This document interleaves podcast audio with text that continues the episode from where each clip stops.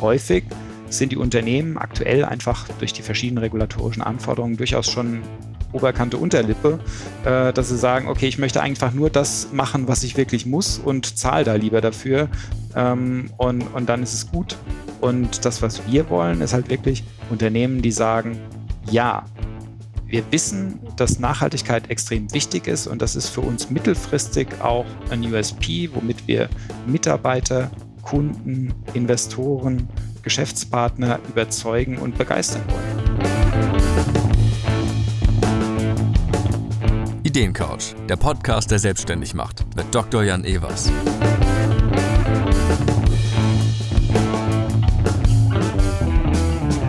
Willkommen auf der Ideencouch. Calculation, Collaboration und Solution. Aus diesen Wörtern ergibt sich der Name des Green Tech Startups unseres heutigen Ideencouch-Gasts. Calculution. Christian ist Wirtschaftsmathematiker und bringt mehr als 20 Jahre Erfahrung im Asset Management mit. Er hat eine Stakeholder Carbon Footprint Methodik entwickelt, die mehr als den klassischen CO2-Fußabdruck betrachtet, und zwar auch den Geld- und Handabdruck. Was dahinter steckt, erfahrt ihr in dieser Folge. Aber es geht noch um mehr. Jan und Christian sprechen darüber, wie er einen arbeitsfähigen Prototypen entwickeln kann und welche Stakeholder oder aber auch Kunden er dafür braucht. Und dann kommt es in der Folge zu einem Break. Denn es kam zu einem technischen Fehler und das Gespräch war zu Ende. Doch daraus ist was ziemlich Cooles entstanden. Denn die beiden haben sich acht Wochen später erneut getroffen und Christian hat zwei von Jans Tipps umgesetzt. Auf geht's! Und wenn euch die Folge gefallen hat, dann freut sich das Ideencoach-Team Jan, Gesa, Sarah und Erik über Likes und neue Abonnenten, damit noch mehr Menschen erfolgreich und glücklich selbstständig werden. Hallo Christian, willkommen auf der Ideencouch.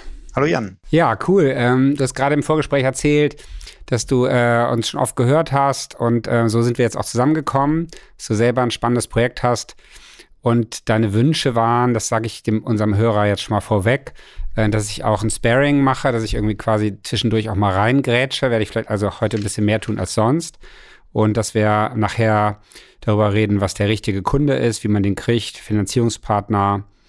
Ähm, ja, und vielleicht auch nochmal äh, gucken, ob bestimmte Module ein USP haben. Also danach suche ich jetzt. Äh, du hast ein tolles Geschäftsmodell geschickt. Äh, das gehen wir jetzt mal durch. Und vielleicht fangen wir damit an. Welches äh, Problem in dieser Welt willst du lösen, Christian? Ja, wir haben durchaus einige Probleme in der Welt, aber unser zentrales Problem äh, sind CO2-Emissionen. Und ähm, hier haben wir eben identifiziert, dass jeder ähm, eigentlich weiß, dass wir da was tun müssen. Die Emissionen müssen runter. Komischerweise gehen sie aber nicht runter. Und wir haben gesagt, okay, es gibt eigentlich drei äh, größere Themen hierbei. Und zwar, dass ähm, in den klassischen Methoden relativ unklare Systemgrenzen genutzt werden. Das heißt, ähm, dass hier nicht klar ist, ähm, was jetzt genau gerechnet wird. Und dann im Greenhouse Gas Protokoll gibt es auch ein Problem der Mehrfachzählung. Und äh, es gibt eben sehr viele Standards. Und dafür haben wir eine Lösung entwickelt, nämlich den Stakeholder Carbon Footprint.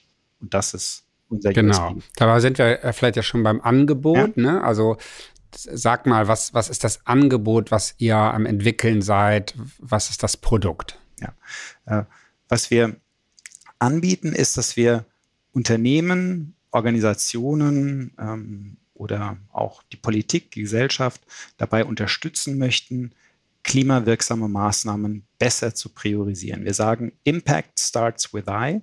Das heißt, dass jeder bei sich selbst anfangen muss, um die entsprechenden Emissionen eben zu senken. Hier hat jeder äh, etwas zu tun. Und dafür haben wir auf der einen Seite ein Beratungsprodukt. Das ist das, was wir jetzt auch schon ähm, anbieten. Das können wir über verschiedene Prototypen darstellen, visualisieren. Und im Laufe dieses Jahres möchten wir ein MVP entwickeln, womit wir dann eine Softwarelösung, eine Plattform haben, die eben diese jeweiligen Prototypen miteinander verbindet. Also das heißt, das, was ihr dann digitalisiert, was ihr Software ist ja auf eine Art gefrorene Beratung, ne? so nenne ich das manchmal.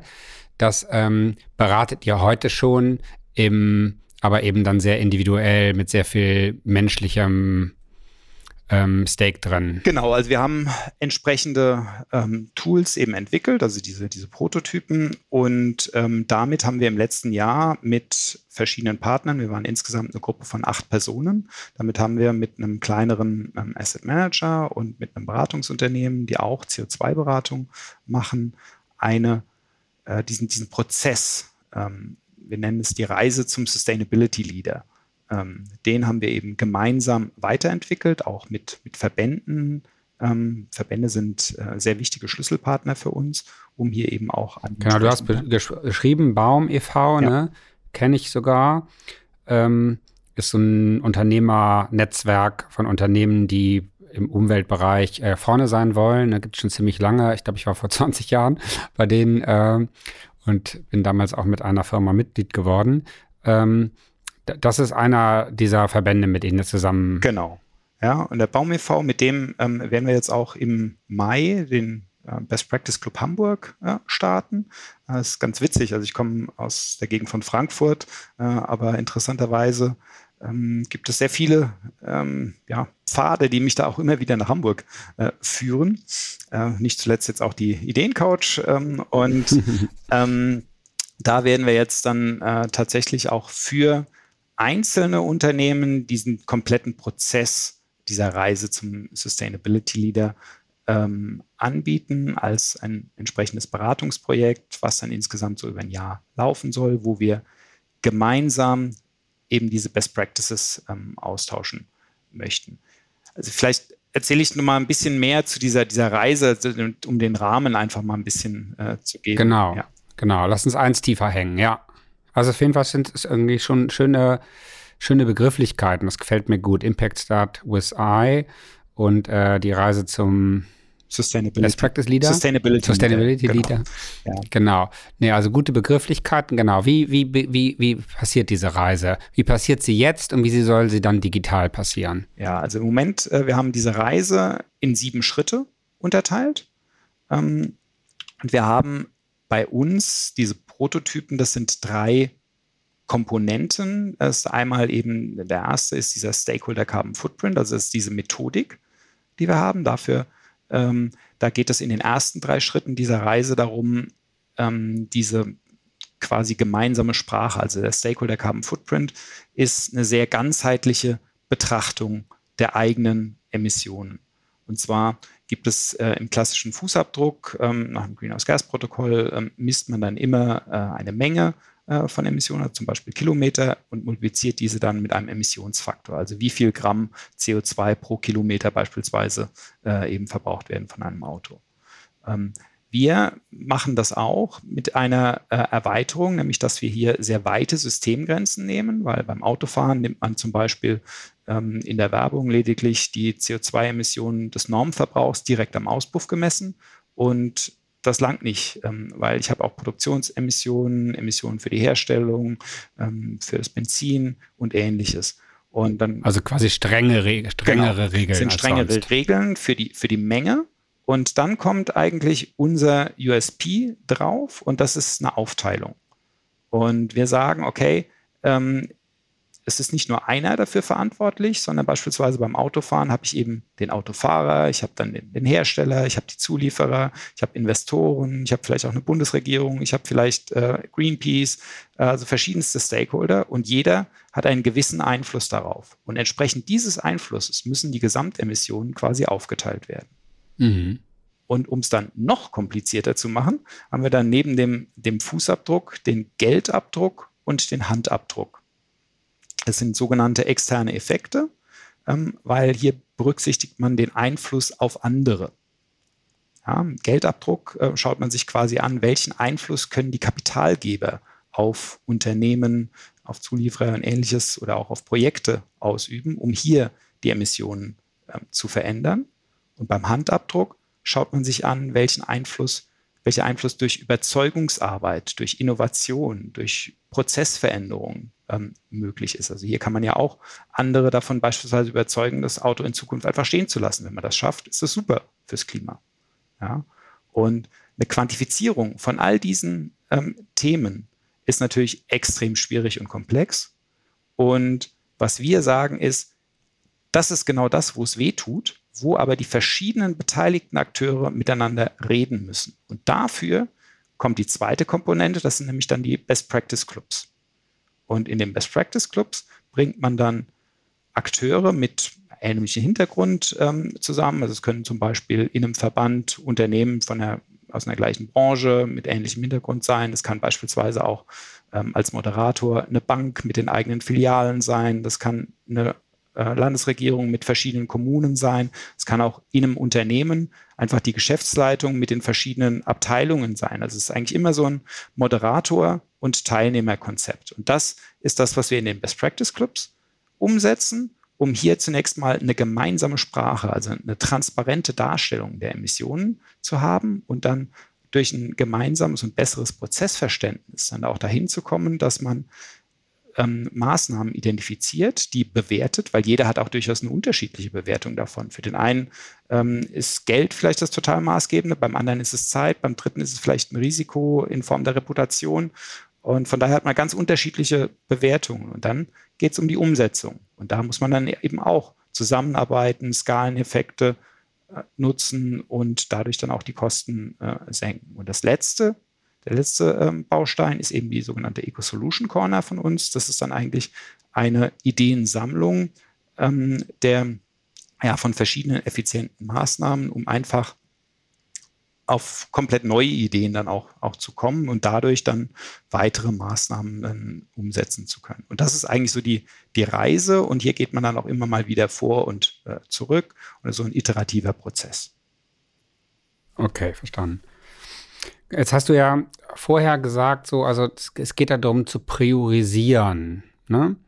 Und wenn ich mich jetzt so in den äh, Unternehmer und die Unternehmerin reinversetze, die jetzt überlegen, ob sie bei euch Kunden werden, ähm, dann ist ja einerseits die Situation, dass die sehen, dass sie an ganz vielen Stellen irgendwas machen könnten, aber nicht die Kraft und nicht die Zeit und vielleicht auch nicht das Geld haben, alles gleichzeitig zu machen. So, von daher war meine Fantasie bei dem Priorisieren, dass es jetzt irgendwie, dass man da anfängt, wo die größte Wirksamkeit ist. Und nachdem du mir das jetzt erzählt hast, würde ich jetzt so als Kunde, würde jetzt meine Energie erstmal runtergehen, weil ich denke, oh, da muss ich jetzt erstmal wahnsinnig viel verstehen. Ah, ist interessant, irgendwie Handabdruck, okay, es gibt vielleicht auch zusätzliche Möglichkeiten. Ne? Also da habe ich dann als Fantasie, ich könnte ja meine MitarbeiterInnen motivieren, CO2 zu sparen. Aha, also da habe ich eine zusätzliche Maßnahme. So, also umso weiter vor, du vorrücktest, umso mehr war ich interessiert. Best Practice Clubs, schöne Terminologie. Natürlich würde es Spaß machen, von anderen zu lernen und irgendwie dann auch irgendwie immer so hands-on, sehr konkret irgendwie was zu kriegen. Und dann irgendwie Eco Solution Corner auch. Aber der Prozess wird, wirkt jetzt wirklich so sehr gründlich und da muss ich dann auch wirklich total ernsthaft denken, ich komme da hinten an. So, ne? Das ist eine äh, genau richtige Beobachtung. Ja, und deswegen sagen wir auch, ähm, dieser Prozess oder diese Reise zum Sustainability Leader, die ist auch nicht für jedes Unternehmen was, zumindest nicht jetzt gleich am Anfang. Ja, das heißt, wir suchen eigentlich Unternehmen, die schon relativ weit sind, die vielleicht also auch schon ähm, ein Corporate Carbon Footprint, vielleicht sogar ein Product Carbon Footprint eben erstellt haben und jetzt sagen, okay, wir haben schon erste Maßnahmen gemacht und jetzt wollen wir noch besser werden und detaillierter reingehen. Und das, was wir machen, ist am Anfang zunächst mal eine qualitative Umfrage. Und die ist vom, äh, vom Aufwand her auch sehr überschaubar, weil es geht dann eben nicht darum, dass ich jetzt wirklich überall schon mal gleich meine äh, Kilowattstunden zähle und da ganz genau auf die letzte Zahl komme, sondern hier tun verschiedene Akteure des Unternehmens eben gemeinsam einen Fragebogen ausfüllen und in den Best Practice Clubs werden dann diese Antworten ähm, der verschiedenen Akteure eben nebeneinander gestellt und gemeinsam wird dann eben priorisiert. Das heißt, man identifiziert die Bereiche, die scheinbar die höchsten Emissionen haben und auf die man auch den möglichst größten Einfluss hat. Und dann kommen vielleicht fünf Bereiche raus, die äh, besonders interessant aussehen. Und dann nimmt man sich von den fünf vielleicht drei vor. Und in diesen drei Bereichen geht man dann im nächsten Jahr ähm, drauf, um möglichst effiziente Maßnahmen zu suchen, die man dann ähm, aber auch wirklich umgesetzt kriegt. Also quasi das vorne gründliche, was so ungeduldige Menschen wie mich vielleicht irgendwie erstmal abschreckt, hat den Vorteil, dass man dann danach besser priorisieren kann, wo man selber, wo man es selbst in der Hand hat, wo man eine hohe Wirksamkeit hat, hohen Impact hat äh, und vielleicht auch aus dem Best Practice Club äh, schon äh, mehrere Mitstreiter, die da was zu, zu sagen genau. haben, die Erfahrungen haben oder die sagen, ich mache mich auch mit auf die Reise. Exakt. Mhm. Gut, okay. So, und also momentan ist das, äh, hast du gesagt, habt ihr zwei Pilot, mit zwei Pilotkunden das durchgemacht. Ihr wart acht verschiedene Personen. Das heißt also, ich stelle mir das jetzt so vor, es sind eben verschiedene Gewerke, verschiedene Fähigkeiten, die da zusammenkommen. Und eine Plattformisierung würde es jetzt erlauben, dass diese verschiedenen Gewerke irgendwie digital abgebildet werden, dass sie in eine Reihenfolge kommen, dass sie vielleicht auch teilweise über Education-Videos und so weiter etwas weniger personalintensiv werden. Genau. Ähm, da sind wir jetzt eben auch dabei. Wir ähm, sind eben dabei, die, die Umfragen ähm, eben stärker zu automatisieren, dann auch Videomaterial dafür äh, zu machen, um damit es einfach auch Spaß macht. Weil das, was mhm. uns total wichtig ist, ist, dass wir Nachhaltigkeit, ähm, dass wir die Leute motivieren und mitnehmen, weil es bringt überhaupt nichts, wenn es von oben aufoktroyiert wird und einer beschließt, ja, okay, ihr müsst jetzt mal CO2 senken, sondern man muss die Leute, äh, die dies auch wirklich umsetzen, motivieren und ähm, das, das geht insbesondere dann, ähm, wenn ja, wenn es eben einfach auch wirklich Spaß macht, dass es eine Reise ist, ähm, wenn man merkt, okay, ähm, ich habe das geschafft, ich habe das geschafft, Gamification-Anreize in der Plattform, ähm, mhm. das sind da dann auch so mhm. Schlüsselkonzepte. Äh, da hatten wir auch mit weiterer äh, Hamburg Link mit der Nordakademie, äh, war eine super Sache. Da haben wir im letzten Semester äh, hatten wir sechs Studierende dort, die ein Semesterprojekt für einen solchen Best Practice Club gemacht haben. Und die haben dann insgesamt ein Personenjahr an, an Arbeitszeit äh, da reingesteckt, um ein Click-Dummy äh, und ein Konzept für die Erstellung ähm, so einer Plattform äh, eben zu entwickeln. Ja, genau. Also alles ähm, super hochrelevante Themen, schon sehr durchdacht. Das merkt man auch, wenn man mit dir spricht, irgendwie, dass irgendwie die Terminologie entwickelt ist. So, Jetzt ist wahrscheinlich ja das Thema How to get it started. Ja, genau. Ne? Also ich meine, das, was, äh, was du gesagt hast, ist, denke ich, schon richtig. Wir arbeiten da durchaus auch schon ähm, zwei, drei Jahre äh, dran. Und jetzt geht es darum, eben bezahlte Projekte dann auch zu bekommen. Also ich habe dafür dann auch meinen, meinen Job gekündigt äh, und mache das eben jetzt gemeinsam mit meiner Frau. Ich war vorher als Portfolio Manager tätig und äh, jetzt geht es eben darum, dass wir äh, hiermit auch davon leben können am Ende vom Tag. Und äh, wir bekommen natürlich von, von allen Seiten ähm, gesagt, ja, toll, weitermachen und genau so muss es gemacht werden. Und ähm, aber dieser Schritt, ähm, dass man dann wirklich sagt, okay, jetzt mache ich da mit, weil der Aufwand liegt häufig auch eher beim Unternehmen weil das Unternehmen muss es wirklich wollen und wir sind quasi der Moderator, mhm. ähm, der, der hier ein bisschen die Leitplanken gibt und eigentlich über diese agilen Methoden unterstützt. Ja?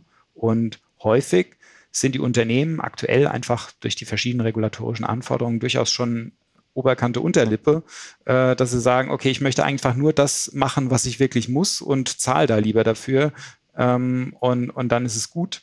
Und das, was wir wollen, ist halt wirklich, Unternehmen, die sagen, ja, wir wissen, dass Nachhaltigkeit extrem wichtig ist und das ist für uns mittelfristig auch ein USP, womit wir Mitarbeiter, Kunden, Investoren, Geschäftspartner überzeugen und begeistern wollen. Ja, genau. Ich zahle da lieber für. Das ist quasi so die, ähm, der Gegenimpuls dazu. Ne? Vielleicht wäre ein USP zu sagen, wir machen es von Anfang an gründlich, aber wir machen es eben Schritt für Schritt. Mhm. Ja, also, dass man sagt, so, während das andere dann schnell in äh, Aktionismus, undurchdachten Aktionismus ausartet, könnte man jetzt vielleicht stärker herausstellen, bei euch ähm, ist es durchdacht, ist jetzt auch nicht so, dass man nach drei Monaten schon die PR-Kampagne, wir sparen so und so viel CO2 machen kann, aber man weiß, man kommt irgendwo an, so, und dann müsste man vielleicht irgendwie so ein bisschen ausrechnen, wie viel Manpower braucht man denn Schritt für Schritt, damit die wissen, das schaffen wir. So, mhm. ne?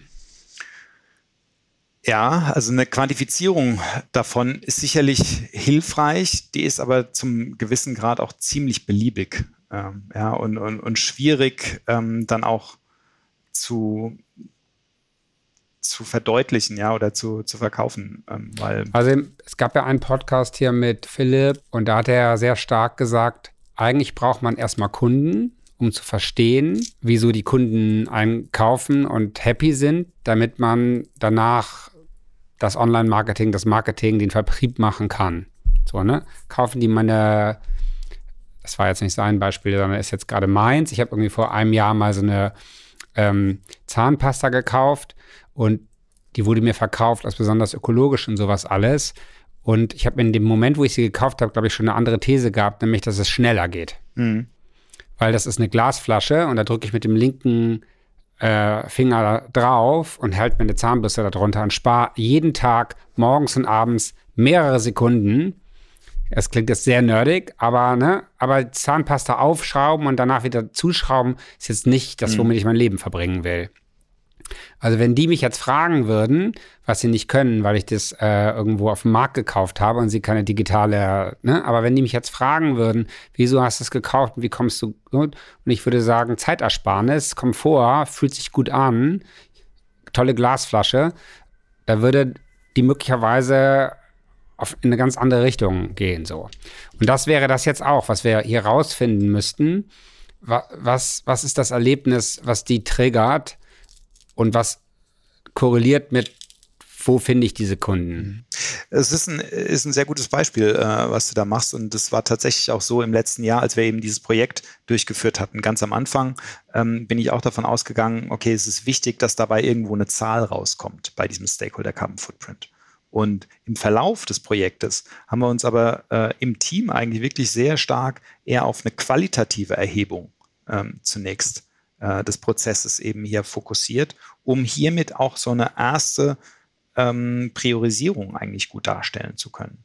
Und da bin ich auch vollkommen ähm, dabei geblieben, irgendwo, was wir jetzt auch über diesen, diesen Fragebogen machen. Und nur selektiv geht man dann in eine äh, detaillierte Quantifizierung und Erhebung, weil der genaue, die genaue ja. Zahl, die ist ohnehin nicht wirklich ähm, darstellbar oder hängt eben extrem von den Systemgrenzen ab. Und hier hat jeder äh, andere Vorstellungen. Also Stefanie Birkner, eine Entrepreneurship-Professorin, die hat mir mal irgendwann gesagt, Innovation ist wie ein Fitnessstudio. Ne, bei einem Fitnessstudio ge geht man ja auch nicht hin und denkt, man kommt raus und hat einen super tollen Körper, ja? Leider nicht. Also wäre cool, aber leider nicht. Man weiß, man muss da häufiger hin, um regelmäßig und muss die richtigen Übungen und so weiter machen. Ne? Und sie sagt, bei Innovation ist genauso. Innovation, wenn du als Firma möchtest, dass deine Leute innovativer werden, brauchst du eine Systematik, du brauchst eine Regelmäßigkeit, du brauchst einen Ort. Deswegen haben wir dann in Oldenburg so ein Innovationsdorf namens Zukunft.unternehmen kleingeschrieben gegründet, äh, damit die, die Unternehmen da dann Container mieten und ihre Leute regelmäßig hinschicken oder mal für ein halbes Jahr hinschicken und Innovation üben. So, wenn wir diese Analogie jetzt hier nehmen ne, und sagen, ähm, Sustainability Leader zu werden, ist nicht ein One-Off. Ja, das nicht irgendwie, schickst, schickst die Leute, wenn du die irgendwo zum Workshop schickst, dann kommen die zurück, haben das Notizbuch voll mit Ideen und dann, dann verlassen sie dich in drei Monaten, weil es nicht umgesetzt wird. So. Das könnte die Pitchline sein, sondern dass man sagt, so, das ist der Trainingsclub, äh, um, um zu lernen, ein Sustainability Leader zu werden. Und der Prozess ist das Schöne. Ja, also jetzt quasi, wir machen jetzt quasi das Gegenteil, wir, wir reframen jetzt dieses, macht ihr doch bitte für mich, ich habe keinen Bock da drauf, zu, hey, die coolen Leute bei euch im Unternehmen, die jungen Leute, die haben darauf Bock. Lasst uns den Prozess zu was Schönem machen und dann wird auf der Reise kommen, kommen die Erfahrungen das ist, äh, ist genau auch die, die Punchline, so ein bisschen, die wir äh, gerade gehen, weil wir versuchen dann beispielsweise, oder der, das Intro wäre, dass wir in ein Unternehmen gehen und erstmal das Konzept vorstellen. Und ähm, dann mit einer ersten allgemeinen Umfrage die Leute so ein bisschen dafür gewinnen und dass man dann sagt, okay, wer hat denn eigentlich wirklich Lust im Unternehmen in so einem Prozess mitzumachen? Das heißt, die Leute sollen sich darauf dann quasi bewerben ja. innerhalb des Unternehmens Und ähm, das sind dann auch die, die wirklich was treiben wollen. Und das, das brauchst du. Begeisterung. Ja. Ähm, das willst du haben eigentlich ja. damit. Ne? So, und jetzt, also wenn ich jetzt euer MVP mir vorstelle, ne, den ihr ja demnächst mhm. programmieren wollt, dann würde ich jetzt mal versuchen, dein ganzes Konzept so radikal klein wie möglich zu machen, damit MV Minimal, ne, MVP kommt ja von mhm. Minimum Viable Product, so. Und ja. Ich mache jetzt nur mal, um dich zu provozieren, so eine These. Dann wäre quasi äh, der Nutzen, den man da kreiert, macht dich auf einen Weg, der Spaß macht, der dir junge, tolle Talente bei dir hält und dich irgendwie auszeichnet als Employer. So. Ja, also wir gehen jetzt mal nur mal in Employer Branding aus Spaß. Mhm. So, und dann sagt man, okay, wir brauchen fünf bis x Personen aus deinem Unternehmen, die Lust haben, in den nächsten Jahren dein Unternehmen zu einem Sustainability Leader zu machen. Und hier ist jetzt die, ähm, die Befragung, die du umsonst, Freemium in deiner Belegschaft verschicken kannst, also ein automatisierter Prozess, wo irgendwie man so ein bisschen guckt, wo sind denn Nuggets, wo sind Probleme äh, und hättest du Bock und wie viel Zeit hättest du? So, und dann ist das quasi der, der, die Eintrittskarte. Also ein Verband wie Baum verschenkt ihren Mitgliedsunternehmen dass sie eine Befragung machen können, um zu gucken, wo sind denn Talente, die Lust haben, sich auf diesen Weg zu geben. Und eure Dienstleistung ist dann, den Prozess zu moderieren, dass es nicht zu einer Enttäuschung kommt, sondern dass es zu einem stetigen, aber eben auch nicht überfordernden Prozess kommt. Also ihr seid quasi, ihr seid die Manager eines stetigen, nicht überfordernden Prozesses für die Firma, das irgendwann ein Sustainability Leader rauskommt.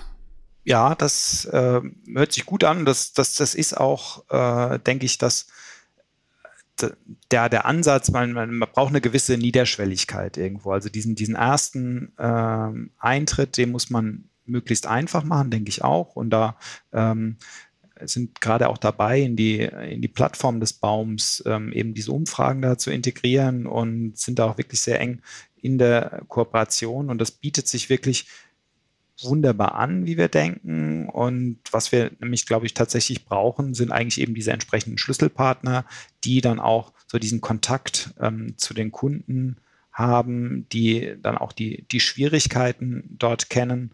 Und ähm, ja, potenziell kann man diesen Prozess auch äh, sogar in der Franchise-Lösung ähm, dann umsetzen in einer etwas abgewandelten Form.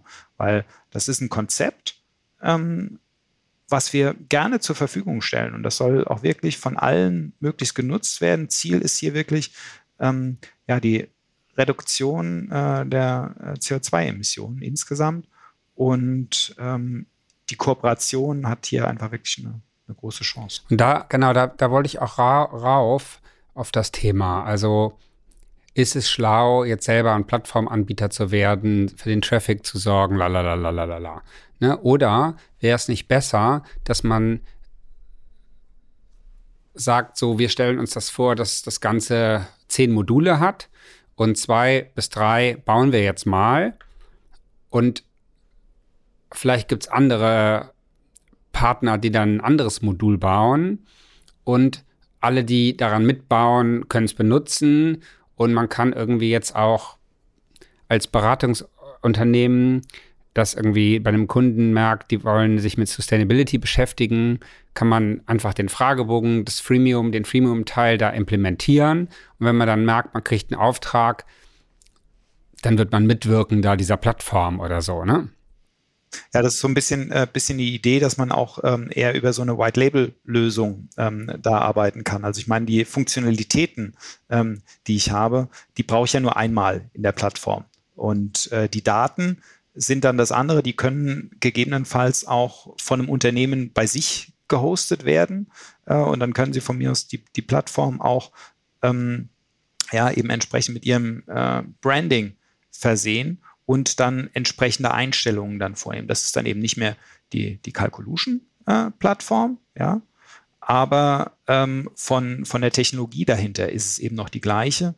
Und wenn dann eben einer von diesen ähm, Betreibern eine zusätzliche Funktionalität entwickelt oder benötigt, dann wäre die dann auch für alle gleich äh, verfügbar und lediglich die Daten äh, sind eben geschlossen. Ja, also in die Richtung. So, und die ganze Beraterbranche ist ja im Umbruch, muss ganz viel auf Change gehen, muss ganz viel auf Transformation gehen, muss ganz viel auf Sustainability gehen, so, ne? Und die Beratungsunternehmen, die Großen, die schaffen das natürlich, die bauen eigene Abteilungen, la la la la. Ähm, aber äh, die vielen kleinen und mittleren haben irgendwie da Schwierigkeiten und dass man die als Partner sieht und sagt irgendwie, ähm, was von den, ich bleibe jetzt mal bei dem gewählten, gegriffenen zehn Modulen, was von den zehn Modulen ist das, was du am besten kannst? Und ähm, bau doch da mal was. Und dann muss man nur sehen, dass man einen Digitalisierungspartner hat, der dann irgendwie das ähm, so baut, dass die Module miteinander entweder kommunizieren können oder eben in einer Sprache sind. Also entweder so REST-API-Lösungen oder irgendwie Ne? Ich finde auch, man könnte auch an der Stelle über Co-Creation nachdenken. Also ähm,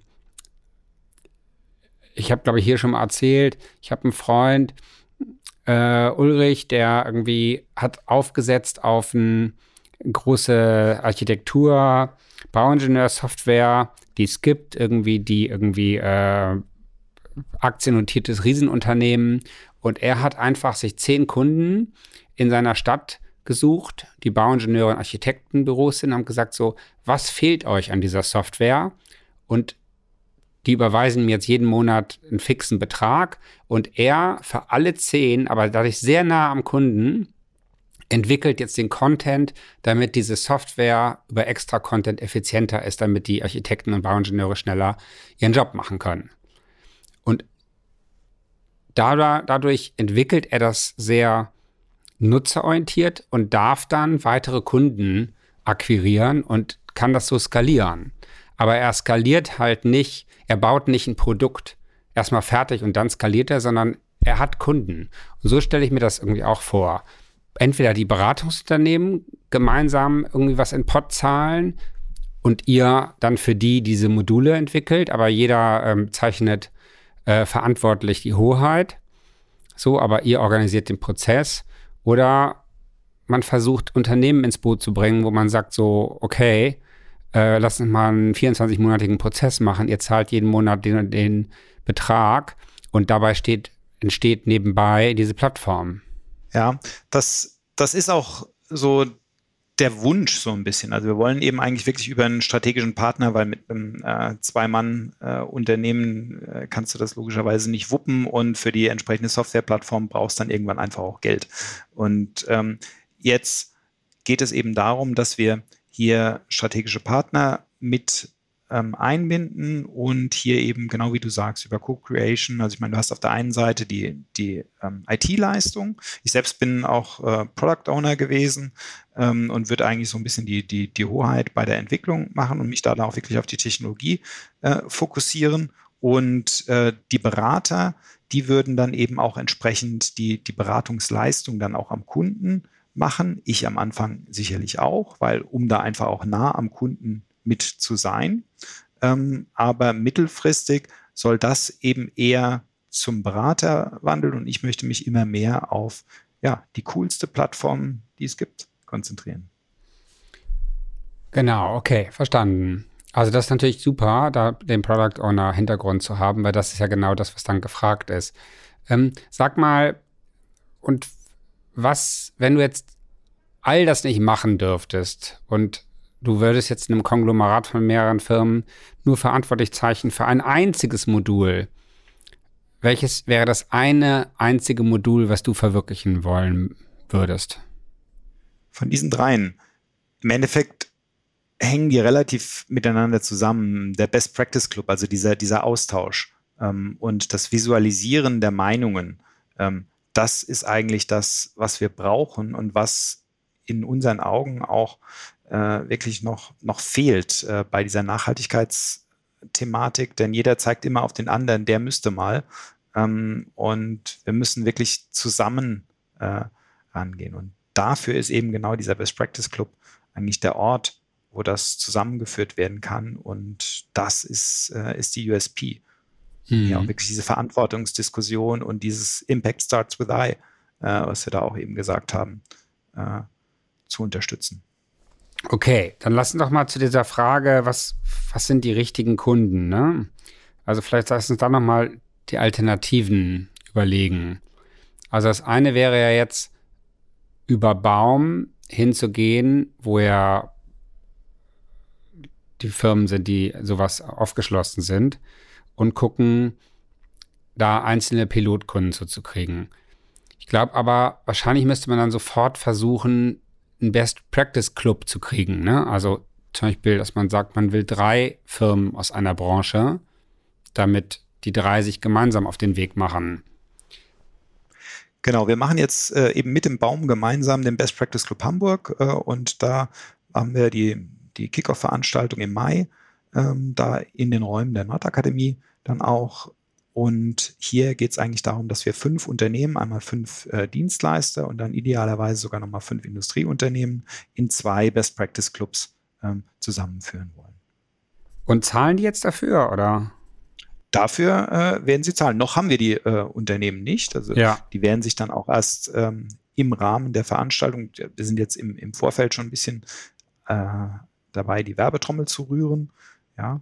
Und ähm, dann in der Veranstaltung und dann auch im Nachgang werden wir dann hier das zusammenbringen wollen. Mhm. Aber es ist natürlich nicht klar, dass es. Okay. Also wenn ihr die jetzt hättet, würde das dann als Einkommen ausreichen, um nebenbei die Plattform zu bauen? Nee, nee, nee, nein. Also der, äh, der Best Practice Club Hamburg, ähm, das ist auch was, was, was eher niederschwelliges. Ähm, und das, ja, das langt dann mal für eine gewisse Zeit. Aber ähm, wir würden dann auch parallel einfach mit, mit Einzelunternehmen, weil es gibt auch einen wunderbaren Case, beispielsweise, ich komme aus der Finanzindustrie, eine Bank, mit Filialen. Bank ist ein hervorragender Moderator. Die Filialen haben untereinander keine Konkurrenz. Mhm. Ähm, und das ist natürlich auch ein super Case für so einen Best Practice Club. Auch ein Land und Kommunen ist eigentlich ein hervorragender Case dafür. Also wir sind dabei, eigentlich solche Cases zu identifizieren. Ein Unternehmen mit den Abteilungen ist auch eine Möglichkeit für einen Best Practice Club. Ja. Also ich, ich ähm, reformuliere mal, ob ich es richtig verstanden habe. Also meinetwegen die Bank mit den Filialen würde dann versuchen, dass jede Filiale von den anderen Filialen lernt. Genau. Ne, und, und ja. sagen wir mal konkurriert und ein bisschen gamificated und so weiter.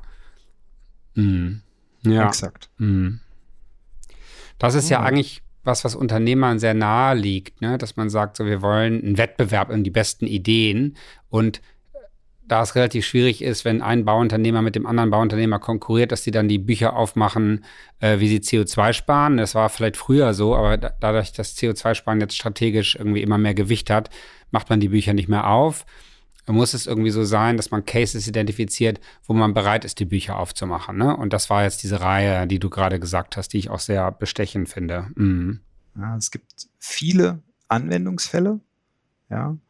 Es geht jetzt darum, dass man ja entsprechend dann auch äh, den Prozess weitertreibt, dass man mehrere äh, Schlüsselpartner mit an Bord nimmt, die auch wirklich äh, an das Konzept glauben und ähm, da auch mit Einsatz und dann schlussendlich auch ähm, Finanzmitteln für die Plattform eben hineingehen.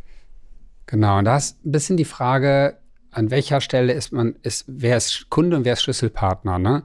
Also ich könnte mir das jetzt auch so rum vorstellen, dass man sagt, man, man sucht jetzt irgendwie fünf Beratungsunternehmen, die zusammen die Summe X irgendwie wuppen in einem monatlichen Beitrag und sagt irgendwie, okay, und wir machen ein Modul nach dem anderen fertig.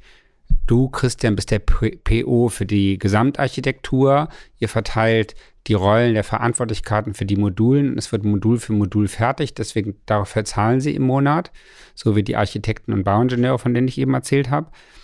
Ähm, und dann können sie ab, ab Monat zwei haben sie das erste im, im Einsatz. Das heißt, deine Kunden, nicht die Beratungsunternehmen sind nicht Schlüsselpartner, sondern Kunden. Das klingt bestechend. Ähm, die Schwierigkeit ist, glaube ich, nur, man sucht dann mal fünf Beratungsunternehmen, äh, die da in den Topf zahlen.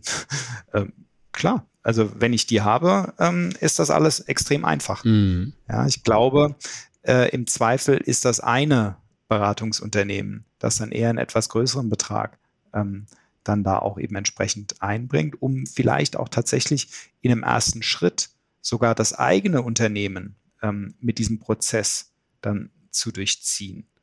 Eigentlich der, äh, der beste Case. Und da sind wir im Moment auch einfach dran. Das ist nur schwer zu denken, ne? Also, als ich jetzt deine gut geschriebene Geschäftsmodell-Canvas ähm, gelesen habe, habe ich das halt so nicht verstehen können. So, ne? Weil du, du wechselst jetzt, das ist eigentlich total gut, wie virtuos du äh, wechselst. Mal ist das Beraterunternehmen Schlüsselpartner, dann ich habe gesagt als Kunde und du sagst, genau, die können das ja für, erst für sich selber machen und dann für den Kunden machen. Ist alles gar nicht so abwegig. Ne? Also alles gibt es da draußen. Ähm, nur wie gestaltet man eine Kontaktaufnahme, äh, wo eben so viel noch offen ist? Das ist genau ähm, das Thema, denke ich auch, weil Ideen gibt es da sicherlich sehr, sehr viele und durchdacht haben wir da auch schon, denke ich, einiges. Aber ähm, die, die Kunden, mit denen wir dann auch sprechen, die sind natürlich am Anfang erstmal extrem im Nachteil, weil die müssen erstmal das Konzept verstehen ähm, und haben dann tendenziell erstmal ja, möglichst wenig Zeit, ähm, ein bisschen ungeduldig. Und das dann ähm, sehr schnell auf den Punkt zu bringen, ist extrem schwierig. Ja, und diese Komplexität, die schreckt dann ab und das äh, ist manchmal kontraproduktiv. Ja, neulich war es so, liebe Hörer, dass Christian und ich zwar noch äh, ein paar Minuten äh, weitersprechen konnten und spannende Ideen hatten, wie es jetzt weitergehen kann, aber ihr nicht mehr, das nicht mehr aufgenommen wurde. Und jetzt ist es acht Wochen später als dieser erste Teil, den ihr bis gerade gehört habt. Und ähm, ja, ich frage mal Christian, was, was ist denn in den letzten acht Wochen passiert? Äh, konntest du schon irgendwas umsetzen von dem, was wir besprochen haben? Und dann geht es jetzt gleich weiter an der Geschäftsmodellarbeit. Ja, also erstmal super vielen Dank für das erste Gespräch und dann hoffentlich auch äh, für den zweiten Input heute. Ähm, denn das, was wir besprochen hatten, war sehr hilfreich gewesen. Wir hatten ähm, im letzten Mal gesagt, es macht Sinn, das Ganze auch zu verkürzen, weniger ins Schaufenster zu stellen, hier mit einem Two-Pager ähm, auch eher anzufangen.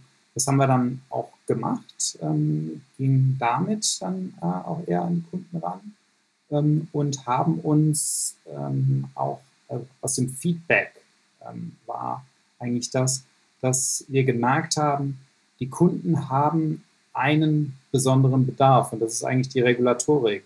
Und ähm, das interessiert sie total. Wir finden unser Angebot wahnsinnig spannend, aber eigentlich eher als Schritt zwei. Und aus dieser Überlegung, ähm, dass du wirklich diesen ersten Hauptbedarf für die Regulatorik hast und dann unser Produkt eigentlich eben eher der zweite Schritt ist, haben wir uns jetzt auch ein bisschen umorientiert, sodass wir stärker auf eine Kooperation gehen möchten und hier dann auch mit Wirtschaftsprüfern, Ähnlichen zusammenarbeiten wollen und hier jetzt auch in Kooperationsgespräche gehen. Ähm, also erstmal ähm, Kompliment. Also ich habe den zwei Seiten auch gesehen, finde ich auch irgendwie gut, wie ihr das gemacht habt. Es bleibt natürlich eine ganz schöne Komplexität. Ne? Das muss man auch verstehen wollen. Und leider ist es total äh, oft so, dass im B2B, B2B, also wenn man Firmenkunden hat, ähm, es hat viele Vorteile. Einen großen Nachteil hat das, die haben nie viel Zeit und haben immer schon vollen Schreibtisch. Und leider sind, das kennen wir vielleicht von uns allen auch ein bisschen, ich kämpfe jeden Tag dagegen an, aber ähm, auch, jeden, auch ich verliere fast jeden Tag das Match, dass die dringenden Dinge werden vor den wichtigen erledigt. Ne? Und euer Angebot ist nun wirklich wichtig, aber vielleicht nicht ganz so dringend. Und von daher ist total typisch, dass irgendwie die Regulatorik, die dann doch irgendwie, weil, weil es dann ein Datum gibt, bis zu dem man irgendwas erledigt haben muss, äh, die macht Dinge dringend und dadurch macht sie sie auf eine Art auch wichtig. Die Wichtigkeit der Befristung. Ja. ja, das ist total interessant, was du sagst, weil das passt nämlich exakt äh, zu dem Feedback, was wir da auch hatten. Wir haben, äh, oder ich hatte in einigen Gesprächen ähm, dann eben, ja, super, ganz tolle Sache, machen wir dann nächstes Jahr, aber könntest du uns vielleicht auch ähm, in dem und dem Bereich Beratung äh, liefern? Ähm, und das hat mir dann auch tatsächlich ein bisschen gezeigt, ähm, wir müssen ähm, die Leute dann genau an ihrem Punkt abholen und es sind sehr wenige, ähm, die heute schon so weit sind, dass sie ähm, tatsächlich als eben Sustainability Leader, so wie wir es eben äh, definieren, hier schon ähm, sehr viel weitergehen können. Ja, genau. Und aber das, also ich, ich, das ist jetzt auf eine Art schade, weil die Blütenträume, die man zuerst hat, die Geschäftsideen, die man zuerst so verliebt war, dann irgendwie verändert wird. Aber so ist das Leben und irgendwie ist es ja toll, wenn man trotzdem ins Spiel kommt. Ne? Und du musst das ja nicht, ihr müsst das ja nicht verlieren, das, was ihr wollt, sondern ihr habt jetzt ein, eine Möglichkeit, ähm, ins Gespräch zu kommen und häufig ist das so ein Muster, so ein Pattern, der sich dann auch wiederholt in den, in den Gesprächen. Was ist das, was die erstmal wollen? Und dass sie dich nach Beratung fragen, zeigt ja, dass sie eure Kompetenz, eure Ernsthaftigkeit und sowas erkennen und auch wissen, dass sie solche Partner brauchen. Nee, ja. das, ähm, das ist richtig. Und äh, wir haben jetzt ähm, gerade in den letzten Wochen auch ähm, sehr viele Vorträge, ähm, Einladungen hier auch ähm, bekommen hatten, äh, eben zum Beispiel beim BVI, dem Verband äh, der Fondsindustrie, über den VFU, haben jetzt ähm, bei Digi Sustain, haben demnächst auch eine Einladung ähm, durch das Bundeswirtschaftsministerium auf der Hub Berlin ähm, dort eben beim Digital Hub äh, an einem Messestand äh, zu präsentieren. Das heißt, wir merken, es ist schon absolut der Zahn der Zeit ähm, eigentlich. Ja? Und die Frage ist jetzt, wie kommt man hier geschickt ähm, in die Umsetzung? Und da setzen wir jetzt auf Beratungsunternehmen beziehungsweise auch Wirtschaftsprüfer. Also wir sprechen jetzt äh, mit den Wirtschaftsprüfern, auch durchaus mit den großen, äh, auch zum Teil kleineren, über ein entsprechendes Kooperationsangebot, weil natürlich kann man als Zwei-Mann-Startup nicht äh, alleine die Welt retten und hier braucht es eben starke Partner und ähm, da haben wir jetzt eben eigentlich unsere Schlüsselpartner ähm, ja, auf ja, zusammengezogen ähm, jetzt nochmal, um dann ein gemeinsames Angebot ähm, dann auch zu machen und das ist eigentlich unser Weg jetzt und da sind wir auch überzeugt, dass es klappt. Ja, finde ich genau richtig. Also Wirtschaftsprüfer ist jetzt erstmal überraschend, sag ich mal, für das Thema. Ne? Ähm, aber ich glaube, die Hörer, die da schon sich ein bisschen reingelesen haben, ähm, haben schon gesehen, ähm, dass eben ganz viel von der Regulatorik, ähm, also der Gesetzgeber schickt ja ungern selber die Polizei. Und wenn's, wenn Firmen reguliert werden, dann wird meistens, äh, passiert es meistens so, dass dann der Wirtschaftsprüfer irgendwas abprüfen muss. Der muss dann abprüfen, ob die irgendwie Gesetz X und Y, Vorschrift äh, Z und A einhalten. Und so wird das jetzt auch bei diesen ganzen CO2-Themen sein. Die Wirtschaftsprüfer werden da der verlängerte Arm ähm, des, äh, ja, der, der Politik, des Gesetzgebers. Und von daher sind sie die richtigen Schlüsselpartner für euch. Und jetzt gilt es, glaube ich, so einen Deal zu machen, was ihr ja nicht wollt, ist, dass ihr all euer Know-how denen gibt und die dann ohne euch können. So. Auf der anderen Seite wollen die nicht, dass ihre Kunden zu euch rüberlaufen. Und da muss man jetzt einen klugen Deal machen, dass ihr, ähm, dass, ne, dass ihr vielleicht auch eine gewisse Exklusivität, dass ihr sagt, okay, wir arbeiten nur mit bis zu drei Wirtschaftsprüfern oder so. Ich würde mich jetzt, glaube ich, nicht komplett exklusiv an einen hängen, weil dann hat, muss der sich, muss der nicht mehr performen ne? sondern sagt irgendwie äh, so und, und ein Thema, was wir hier häufiger haben, das hatte ich neulich gerade mit äh, Stefanie, die ähm, mit für Handwerksenergieunternehmen eine Plattform bauen will, damit äh, B2B-Firmen äh, ähm, besser Energie einsparen und die Handwerksbetriebe, die Elektrobetriebe äh, die Aufträge irgendwie schnittfertig auf den Schreibtisch kriegen. Und ähm, da war auch das Thema, die kann sich vor Aufträgen nicht retten, und dann hat man die Schwierigkeit, dass man noch eine Plattform baut. Ja. Ne? Und das, das ist jetzt quasi, das ist jetzt darüber, worüber ihr nachdenken müsst. Also bei ihr war dann quasi so, der, der Lösungsansatz, kannst du ja auch nochmal nachhören im Podcast. Ich habe ihn gehört, ein toller Podcast. Ah, super, genau. Ähm, dass sie sagte, ich suche jetzt Aufträge, die gut zur Plattformentwicklung passen und, und nur die mache ich. Ne, also nicht den teuersten, den coolsten, den, äh, also man muss bei der Selektion des Auftrags gucken. Und so müsstet ihr jetzt auch versuchen, dass ihr sagt so, was sind zwei oder drei typische Themen, die wir häufiger haben werden? Dann beraten wir das und können dann während der Beratung das standardisieren und ein MVP, ein Prototyp oder so haben, mit dem dann vielleicht der Wirtschaftsprüfer schon mal am Kunden arbeitet und ihr dürft Mäuschen spielen oder ihr sitzt daneben und dann merkt ihr, was schwer verständlich ist und was nicht. Ja, und so ist eher so, als wenn ihr Grafik für Grafik versucht, das Thema in einen Handlungsprozess zu machen. Ja, das äh, ist korrekt und das geht auch in, in, in die Richtung, äh, die wir arbeiten. Wir haben ja ähm, quasi Prototypen, mit denen wir aktuell in, der Beratungsleistung arbeitsfähig sind. Ähm, wir möchten aber tatsächlich eine engere Kooperation durchaus auch mit ähm, bestehenden äh, Tools. Hier haben wir auch ähm, eigentlich, oder hier haben wir ähm, eine Vereinbarung, wo wir auch Plattformen nutzen, ähm, sodass wir dort ähm, das, das Feature dann ausbauen und darauf aufsetzen, weil wir müssen ja nicht alles äh, eben neu entwickeln, sondern hier geht es ganz, ganz klar um die Kooperation, weil das Thema ist einfach ein riesengroßes und ähm, dass man jetzt hier äh, mal nebenher eine komplette Plattform äh, noch mit aufbaut, das macht wenig Sinn. Von daher möchten wir hier die Kooperation äh, suchen. Mhm. Genau, und dann kommt es halt darauf an, wenn jetzt irgendein Wirtschaftsprüfer sagt, so, boah, das, äh, das klappt so gut am Kunden, ähm, das will ich jetzt exklusiv, dann dann müssten die halt investieren und dann müsste die Arbeitsteilung klar sein. Ihr baut die Plattform, äh, ihr seid äh, bestimmte Stunden pro Woche mit am Kunden, um immer wieder zu lernen. Ähm, man entscheidet selber die Rennliste, also in welcher Reihenfolge was irgendwie gebastelt wird. Aber die äh, versorgen euch dann mit dem, also euer Know-how, deren Geld. Ja, so einfach gesagt. Ob sich das dann so umsetzen lässt, eine andere Frage, aber ich könnte mir schon vorstellen, dass für die das so ein starkes Zukunftsthema haben, ist, dass da jetzt äh, zwei Leute zu haben, die sagen, wir setzen uns nur darauf, das skalierungsfähig für euch zu kriegen, macht total Sinn. Ja. Und äh, ich meine, meine Rolle ähm, oder auch meine Expertise, die ist ja auch insbesondere in dem CTO-Bereich, Plattformen entwickelt habe, ganz viel ähm, hier dann auch äh, ja, große Projektteams geleitet habe, Entwicklungsteams. Ähm, und das ist auch das, worauf ich mich mittelfristig konzentrieren möchte. Natürlich braucht man am Anfang auch ähm, die Beratung am Kunden, um eben auch das Produkt dann besser zu machen, ähm, aber eben in dieser Kombination ähm, der Expertise, auch des Entwicklungs-Know-hows ähm, bei den größeren Unternehmen ist das eben eigentlich stark.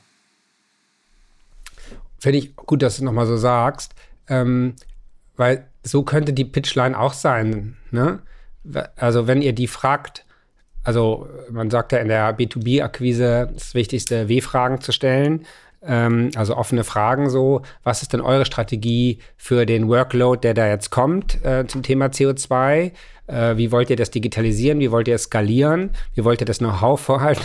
Also alles Fragen, wo die im Zweifel keine gute Antwort haben. Und eigentlich ist immer die gleiche Antwort, nämlich ihr braucht einen CTO, der eine Plattform baut und der bin ich. Ja ihr braucht einen CTO, der eine Plattform baut und der bin ich. Das dann so drei oder viermal zu sagen mhm. und dann zu sagen, ich baue die Plattform aber nicht alleine für euch, äh, das, das müsstet ihr wahnsinnig teuer bezahlen, sondern ich will das im Co-Creation, wie man heutzutage sagt. Ich möchte das gerne mit für, für mindestens drei Wirtschaftsprüfer oder Beratungshäuser machen. Und äh, lasst noch mal sprechen, welche nicht direkte Konkurrenten von euch sein, mit welchen versteht ihr euch gut, ähm, wie könnten wir es machen? Dass ich das gleich für drei baue und ihr, bezahlt, ihr teilt euch die und äh, ihr kriegt dabei das lebenslänge Nutz Nutzungsrecht von dem, was wir gemeinsam bauen. Und ich kriege aber die Verwertungsmöglichkeit, andere Partner noch reinzuholen, aufzuschalten, damit es auch für dich skaliert und damit möglichst viele Menschen, möglichst viele Wirtschaftsprüfer, möglichst viele Berater, möglichst viele Endkunden damit arbeiten. Ja, das, das eine, könnte der Deal sein. Ja, das ist ein gute, äh, guter Ansatz. Ähm, das, das Charmante bei uns ist, dass wir auch eben sehr eng mit dem Baum, also Bundesarbeitskreis Umweltmanagement, ähm, zusammenarbeiten. Da hatten wir auch ähm, Anfang Mai gerade äh, eine Veranstaltung in der Nordakademie, wo wir eben den Best Practice Club Hamburg ähm, beworben haben, den wir dann eben ab Sommer dann auch mit Unternehmen in äh, die Breite bringen möchten. Und hier können wir dann auch die Baumplattform, äh, was eben äh, eine Plattform von 800, ähm, den 800 Mitgliedsunternehmen, aber das ist sogar auch offen für, für weitere Nutzer mitnutzen. Und dadurch haben wir sogar nochmal eine Basis für den, den Rollout der Skalierung. Das ist eigentlich sehr charmant. Ja. Ne, dann verrechnest du das einfach als Asset auf deiner Seite jetzt in der Verhandlung. Also was bringen wir mit? Ich bin CTO. Äh, ich habe schon Plattformen gebaut. Wir haben tiefe Insights ins Themen und wir bringen als Partner Baum mit und die 800 Mitgliedsunternehmen, die alle eine gewisse Offenheit haben, Good Practice zu teilen. Mhm. So. Und das bauen wir im Hintergrund auf. Damit könnt ihr irgendwie als Wirtschaftsprüfer, äh, wenn ihr euch für die Mandate bewirbt, könnt ihr das irgendwie mitbringen. So. Ne, aber dann ist quasi dieser Schlüsselpartner Teil deiner Assets, deiner, wie sagt man auf Deutsch, deiner des Gewichts, das du mit auf die Waage bringst. Der Mitgift. Ähm, ich würde gerne noch zwei äh, kurze Themen ähm, besprechen. Das eine ist, also die ganzen tollen Einladungen, die du kriegst. Ne? Also äh, super, das zeigt irgendwie, äh, dass ihr da als kompetent und so weiter wahrgenommen werdet. Und es zeigt auch, ähm, dass wahrscheinlich die Vorträge, die ihr haltet, gut sind, sonst würden die Leute euch nicht bitten, weitere zu halten. Ich warne nur vor, nicht zu verwechseln. Leute, die sich diese Vorträge anhören und danach zu dir kommen, sind nicht immer, oder um es weniger höflich auszudrücken, meistens nicht die Entscheider in Unternehmen. Und da würde ich dir raten, das ganz offenherzig anzusprechen. Also ein paar Sätze Smalltalk, ein paar Sätze Facharbeit, aber dann, ne, gerade wenn dann irgendwie nach so einer Veranstaltung man fünf bis zehn Gespräche hat, dann in der Minute fünf ganz offen zu fragen, wer in Ihrem Haus oder, äh, entscheidet das, was sind die Kriterien, sowas zu entscheiden? Hm. Könnten Sie sich vorstellen, dass wir gemeinsam auf diese Personen zugehen? Ja, also die meisten haben in der Akquise Sorge, dass sie dem anderen verletzen, wenn sie irgendwie das fragen. Aber das ist Quatsch. Wenn es so ist, dann irgendwie, äh, dann gut, dass der Kontakt abbricht. Aber gute Leute verstehen die Professionalität des anderen, wenn er fragt, wer entscheidet das, was sind die Kriterien, wollen wir das zusammentun. Ja, man muss eine, eine bessere Conversion. Genau. Sonst hast du Gespräche bis ans Ende deiner Tage und das sind alles tolle Leute und das, die sind aber, die werden bezahlt für Gespräche führen. Die werden, die, die führen, machen dann vielleicht ein kurzes Memo, äh, sieben spannende Punkte und einer der Punkte ist äh, interessanter Typ kennengelernt Christian Schwem, könnte man mal überlegen, ob man eines Tages vielleicht mit denen. Und das Zweite, was ich nochmal dir mitgeben möchte, ähm, weil ich natürlich auch äh, glücklich und stolz bin, dass du aus unserem letzten Gespräch das irgendwie schon so viel umgesetzt hast. Das ist ja auch nicht so oft. Ähm, also das ist echt äh, Kompliment, ähm, wie ihr da äh, voranschreitet. Team. Wen brauchst du in deinem Team? Und du hast zu Recht gesagt, eben, du bist äh, siehst sie als CTO. Deine Frau hat ja, ähm, wenn ich es richtig erinnere, ja so ein Grafikvisualisierungsprofil, ne, was ja auch total wichtig ist an dieser Stelle. Ja. Mhm. Aber frag dich mal, wenn das Ganze wuppt und in zwei, drei Jahren das richtig läuft, wie, wie würde dein Team dann aussehen? Mal das mal auf ein Plakat als, ich nenne das immer das Zukunftsorganigramm. Ja, wer, glaube ich, ist in zwei Jahren an Bord? Und danach überleg mal, in welcher Reihenfolge man die anstellen würde und ob es nicht eine Möglichkeit ist, zu versuchen, echte Key-Kompetenzen zu versuchen, jetzt schon unternehmerisch mit an Bord zu holen. Zu sagen so, hey, wir sind hier an einer großen Sache. Also meine, mein Bauchgefühl wäre, dass ihr schon einen Berater braucht, der die Beraterszene kennt und der mit beim Kunden ist erst um den Wirtschaftsprüfer zu entlasten und nachher um irgendwie immer zu die Prototypen zu checken und dann nach, nach Hause zu kommen, zu sagen, an dem Prototyp funktioniert das und das und das funktioniert noch nicht, damit du das nicht dauernd machst. So. Und da jetzt jemandem zu sagen, in der Beraterszene gibt es ja viele 40, 50-Jährige, die wirklich viele Jahre äh, coole Sachen machen, aber sagen so, ich will nicht mehr dieses äh, Day-to-Day-Business und immer bei einem anderen und so. Und das sind Leute, die kriegt man an Bord, die haben häufig finanziell einigermaßen ausgesorgt. Dass man sagt so, komm, komm an Bord, lass uns mal zwei Monate zur Probe machen und wenn es klappt, dann äh, Sweat Equity, also deine Arbeit, dein Schweiß gegen äh, Shares. Mhm. Ja. Sowas könnte dich, glaube ich, ähm, dann noch besser in Position bringen. Ja, wir müssen, wir müssen jetzt eigentlich ähm, ja, Manpower, wenn du so möchtest, aufbauen und äh, dieses Manpower aufbauen, ähm, das muss dann eben einfach auch gemeinsam äh, gehen und da äh, geht es tatsächlich darum, dass man ähm, eben hier den starken strategischen Partner hat, der dann eben diese Beratungsleistungen und auch den Vertrieb ähm, abbildet. Und äh, ich sehe mich äh, oder uns hier dann tatsächlich eher als äh, diese CTO oder diese Kompetenzrolle der, der Entwicklung und auch in der ähm, Diskussion mit äh, der Wissenschaft, äh, in der Forschung, ähm, das weiterzuentwickeln. Da haben wir eben auch sehr viele Kontakte. Cool. Okay, Christian. Dann hoffe ich, dass du jetzt wieder so einen Sport hinlegst, die nächsten acht Wochen und wieder einen großen Schritt weiter bist. Und dann äh, habe ich auch keine Sorge, dass bis Jahresende äh, ja, die, die Bühne bereitet ist für ein erfolgreiches Unternehmen. Ja, sehr gerne. Wäre schön. Gut, ich drücke die Daumen, keep in touch. Ja, bis bald. Herzlichen Dank. Der Ideencouch Podcast ist eine Produktion der Everest GmbH und Partner von LaborX Hamburg. Redaktion Gesa Holz und Sarah Bechtloff. Technische Bearbeitung Erik Uhlendorf.